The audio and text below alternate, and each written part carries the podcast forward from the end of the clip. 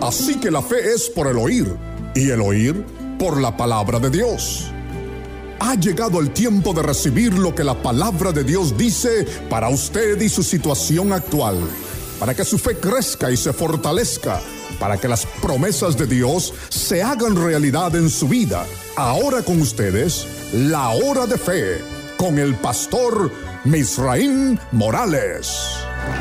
Me gozo mucho esta mañana al verles acá. Y le voy a decir por qué. Anoche mientras yo preparaba lo que les voy a, predicar, narrar esta, esta mañana, era un poquito tarde ya, como la una de la mañana. Y fui a la cama a tratar de descansar. Y me impactó tanto lo que Dios me dijo que les comunicara esta mañana, que ya estando en, la cama no podía dormir. En las dos y media, las tres de la madrugada, hasta que le dije, Señor, permíteme descansar unas horas. Quedé dormido. Desperté como a las seis y media de nuevo. Porque la historia de esta Navidad es una realidad. Hay gente que le llaman fábulas, cuentos. Lo que le voy a hablar no es de Caperucita Roja, ni Alibaba y los 40 ladrones. No le voy a hablar de ficción, sino le voy a hablar de algo que realizadamente, probadamente, comprobadamente, a través de la historia, es una verdad.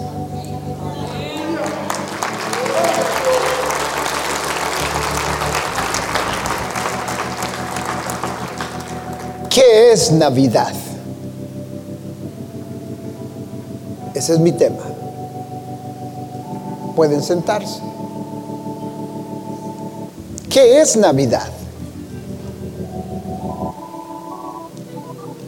Muchos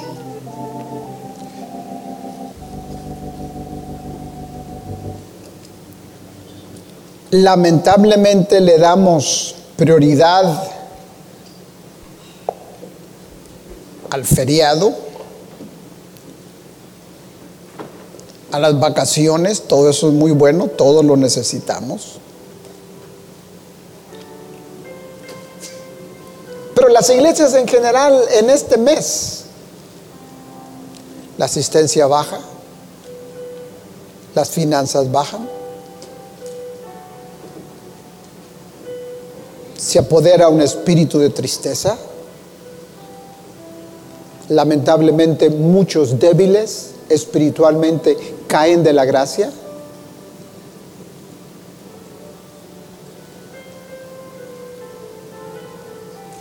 Es muy triste.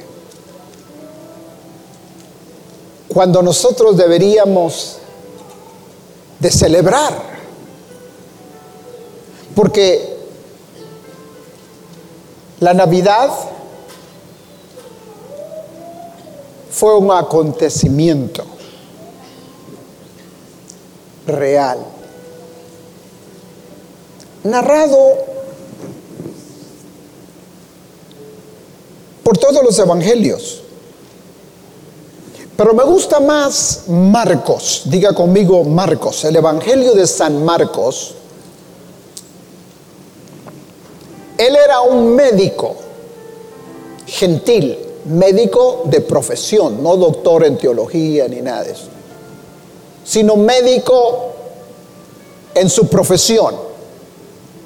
Y Marcos de todos los evangelios da los detalles más peculiares que pueden existir en el acontecimiento,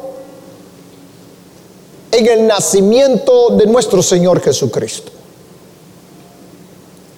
Para que usted pueda darse cuenta, vaya conmigo a Marcos capítulo 1, le voy a pedir que me pongan capítulo 1, y antes de leer la cita que quiero leer, quiero empezar con Marcos 1.1. Abra su Biblia, por favor, porque ahí está. La Biblia es el único libro que han tratado de comprobar que es mentira y cuando tratan de comprobar que es mentira lo que dice se dan cuenta que es verdad.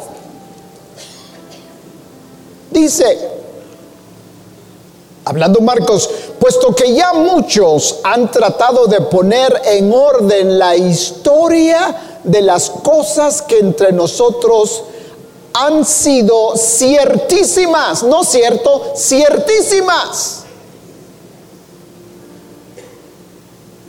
tal como nos, nos lo enseñaron los que desde el principio lo vieron con sus ojos y fueron ministros de la palabra. Me ha parecido también a mí, Marcos, después de haber investigado, dígame investigado, esto no es una investigación como la que haces CNN, Fax News, Univision, Telemundo. No. es una investigación con datos específicos. Me ha parecido también a mí, después de haber investigado con diligencia todas las cosas desde su origen, escribírtelas y note, por orden. Oh excelentísimo Teófilo ¿Para qué? Para que conozcas bien la verdad de las cosas en las cuales has sido instruido. Hoy yo siento una carga de que cada uno de nosotros seamos instruidos en esto y que de una vez y por todas sepamos. No celebramos el día, no celebramos el año, porque nadie sabe con exactitud qué día, qué mes, qué año, pero sí celebramos el acontecimiento. Porque Jesús nació.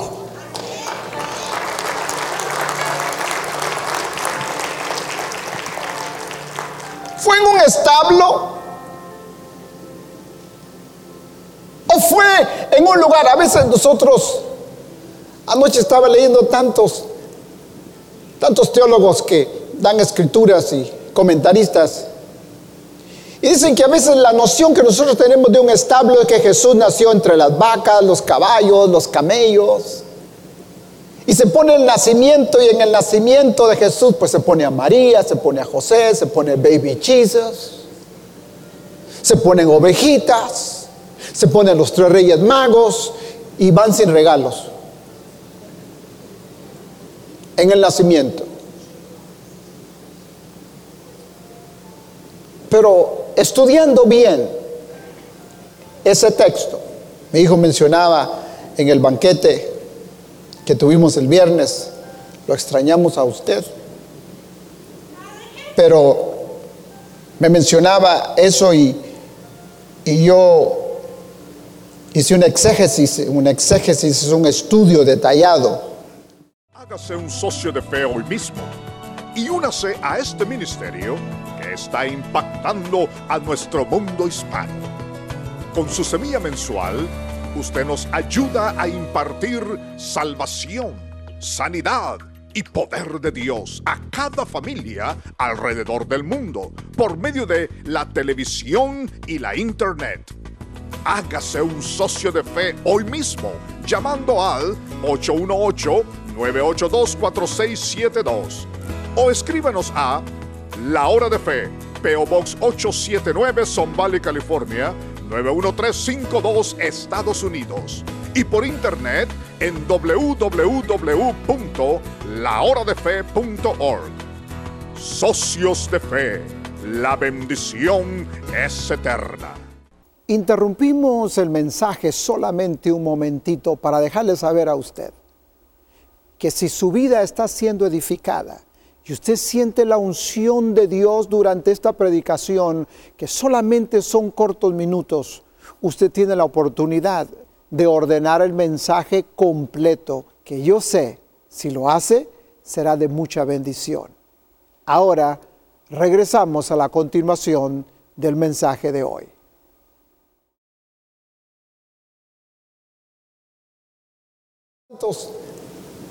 Tantos, teólogos que dan escrituras y comentaristas y dicen que a veces la noción que nosotros tenemos de un establo es que Jesús nació entre las vacas, los caballos, los camellos. Y se pone el nacimiento y en el nacimiento de Jesús pues se pone a María, se pone a José, se pone baby Jesus, se ponen ovejitas, se ponen los tres reyes magos y van sin regalos en el nacimiento. Pero estudiando bien ese texto, mi hijo mencionaba en el banquete que tuvimos el viernes, lo extrañamos a usted, pero me mencionaba eso y, y yo hice un exégesis, un exégesis es un estudio detallado. Y encontré que para la costumbre que ellos tenían antes, un mesón era un lugar donde los caminantes paraban como un Motel Six. Pero eran casas grandes que tenían. Y tenían diferentes cuartos. Y luego había un piso de arriba, los suites el penthouse. Pero abajo tenían un lugar donde parqueaban sus carros, como el garage de su casa y el mío, el día de hoy. Nada más que ellos no tenían Prius, ni Toyota, ni Ford. Ellos cargaban caballos. El que tenía mucha carga, camellos iban con sus ovejas al vender y entonces las ponían en la planta de abajo, ahí las dejaban y ellos habían un cuartito. Y entonces muchos comentaristas creen que cuando dice la Biblia que no hubo lugar en el mesón para él, se refiere a que no hubo un cuarto exclusivo para él. Porque el mesón estaba lleno de todos los visitantes. Entonces lo que hicieron fue decirle, mira, ahí hay un lugar y ahí se quedó. Ciertamente era el parqueadero de todos los animales que iban. Y entonces allí nació Jesús. Pero tenemos que entender que Marcos, al hacer su estudio con mucha diligencia y a ver el tiempo de lo que había pasado, nos narra a nosotros el nacimiento de Jesús con detalles muy peculiares que quiero que vayamos ahora al verso 26 de Lucas. Y dice, al sexto mes, el ángel Gabriel fue enviado por Dios a una ciudad de Galilea llamada Nazaret, a una virgen desposada con un varón que se llamaba José, de la casa de David, y el nombre de la Virgen era María. Y entrando el ángel en donde ella estaba, dijo, salve muy favorecida, el Señor es contigo, bendita tú eres entre las mujeres. Mas ella cuando le vio se turbó por sus palabras y pensaba, ¿qué salutación era esta? Yo quiero que en esta hora nosotros podamos entender varias cositas. La costumbre judía, hasta el día de hoy, ellos tienen tres libros que estudian como la Biblia de nosotros. Primero, la costumbre judía es usar el Tenac. El Tenac es la colección canónica. Canónica es cuando el canon lo, lo, prueba, lo comprueba, lo analiza, que es real, que es verdadero. Es la colección canónica de escrituras que fueron escritas 500 años antes del nacimiento de Jesús. El Tenach para los judíos es como el Antiguo Testamento de nosotros. Porque el segundo libro que ellos estudian, más que otra cosa, se llama la Torá. Y la Torá no es más que los primeros cinco libros de la Biblia. Génesis, Éxodo, Levíticos, Números, Deuteronomios. Ahí es donde ellos se quedan. Y entonces el resto del Antiguo Testamento, ellos le llaman Talmud. Y en el Talmud encontramos que fueron escritos 600 años después de la caída del templo en el año 70 después de Cristo. Entonces entendamos, lo que revisó y trabajó Marcos estudiando el Tanakh, la historia profética de lo que iba a acontecer, como quien lee los profetas el día de hoy.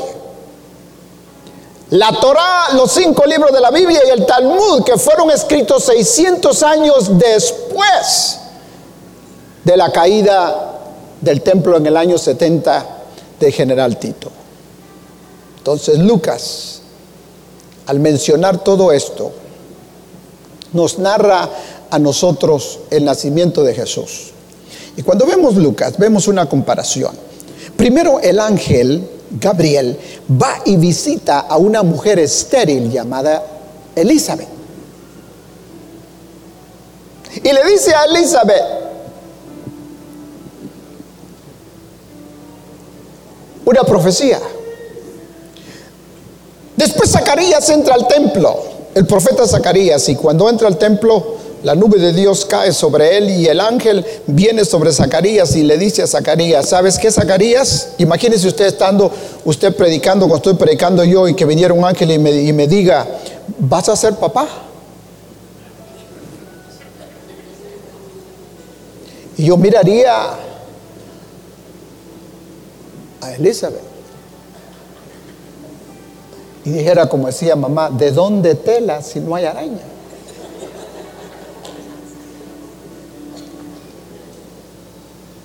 Entonces esa fue la respuesta que le dijo Zacarías al ángel. ¿Cómo puede ser? Usted lo puede leer ahí en el libro de Lucas, capítulo 1. ¿Cómo puede ser que yo siendo viejo y mi esposa entrada en años va a dar a luz? Y entonces el ángel le declara y le dice, Zacarías, por cuanto no has creído en mi mensaje. Y se revela y dice, yo soy Gabriel, no es cualquier ángel. Te quedarás mudo de ahora en adelante. Salió de ahí y todo el mundo pensaba que se había muerto, pero salió y salió mudo, no hablaba. Pero por lo menos salió con vida. Porque los que no salían de ahí, vivos, si estaban en pecado, caían muertos. Ahora imagínense, Zacarías quedó mudo por no creer. Imagínense si Dios aplicara esa ley el día de hoy. Estaríamos hablando con muecas. Porque la generación de hoy no cree. Es más fácil creer a cualquier cosa que ellos. Y entonces la historia es de que Zacarías, un tiempo más tarde, cuando el ángel visita a Elizabeth, Elizabeth queda embarazada y cuando tiene seis meses del embarazo, seis meses, el ángel Gabriel Sígame, por favor. El ángel Gabriel se va hasta Nazaret, en la Galilea. Y se le aparece a María. Y le dice los textos que hemos leído. Y le dice, María, bendita tú entre todas las mujeres. Y bendito el fruto de tu vientre. María se toma me imagino se soba la barriguita o digo estómago. Dice, ¿cómo puede ser esto? Y se lo pregunta. El ángel les explica a María. Cuando yo leo el Evangelio de San Marcos, un doctor dando detalles. ¿Ha visto usted a los doctores cuando usted va? ¿Y cuándo le empezó? ¿Y cómo le empezó? ¿Y qué síntomas tenía? ¿Y a qué hora le empezó? ¿Qué día era? ¿En qué mes? ¿Y en qué año? Todo lo apuntan. ¿O a poco solo conmigo? ¿Y su mamá de qué murió? Fíjese que a veces me mareo, como que se me sube la presión o, el azúcar o algo. ¿Y su mamá de qué murió? ¿Vive su papá? ¿Y de qué murió? ¿Y su abuelo? ¿De qué murió? Y quieren llevarnos a tanta generación atrás. Porque el trabajo de ellos es averiguar su historia. Y mientras yo preparaba esto, para que usted entienda que Marcos no es un cualquier evangelista nada más, que escribió este evangelio. Marcos era un doctor en medicina que él al hacer su investigación escribía todos los detalles que otros evangelistas no escribieron. Por eso es muy importante, es, es la historia más completa del nacimiento de Jesús de todos los evangelios a través del libro de San Marcos. Y entonces mientras yo estaba estudiando, yo dije, wow, en verdad los doctores se investigan muchas cosas pensé en mí mismo. Pensé cuando a mí me operaron. Normalmente los doctores no dan este reporte. A usted no se lo dan. Lo mantienen en su file para que otros doctores lo vean. Gracias por sintonizarnos en este programa La Hora de Fe. Lamentamos que nuestro tiempo se nos ha terminado. Pero esperamos que esta palabra haya penetrado en su corazón, haya ayudado a su vida espiritual. Eso es nuestro deseo y nuestra oración. Aquí en la hora de fe siempre estamos orando a Dios por usted. Y quiero dejarle saber, gracias de todo corazón a nuestros socios de la hora de fe. Son ustedes los que nos sostienen día tras día noche tras noche predicando la palabra del Señor Jesús. Si usted no se ha hecho un socio, hágase un socio de la hora de fe. Llame ahora mismo y nos ayudará a seguir sembrando la semilla alrededor de todo el mundo. Es nuestro deseo que Dios le bendiga, que Dios le guarde y nos veremos en el próximo programa. Para ordenar este mensaje en su totalidad, llámenos al 818-982-4672 o escríbanos a La Hora de Fe PO Box 879 Son Valley, California 91352. Hágase un socio de fe hoy mismo y únase a este ministerio que está impactando a nuestro mundo hispano. Con su semilla mensual, usted nos ayuda a impartir salvación, sanidad y poder de Dios a cada familia alrededor del mundo por medio de la televisión y la internet. Hágase un socio de fe hoy mismo llamando al 818-982-4672 o escríbanos a La Hora de Fe, PO Box 879 Son Valley, California 91352 Estados Unidos y por internet en www.lahoradefe.org. Socios de Fe, la bendición es eterna. Esperamos que su sintonía a la hora de fe haya sido de bendición para su vida. Si necesita oración ahora o en otro horario, estamos disponibles en el 818-982-4672 y también puede visitarnos en www.teledunamis.com. Que Dios les bendiga ricamente.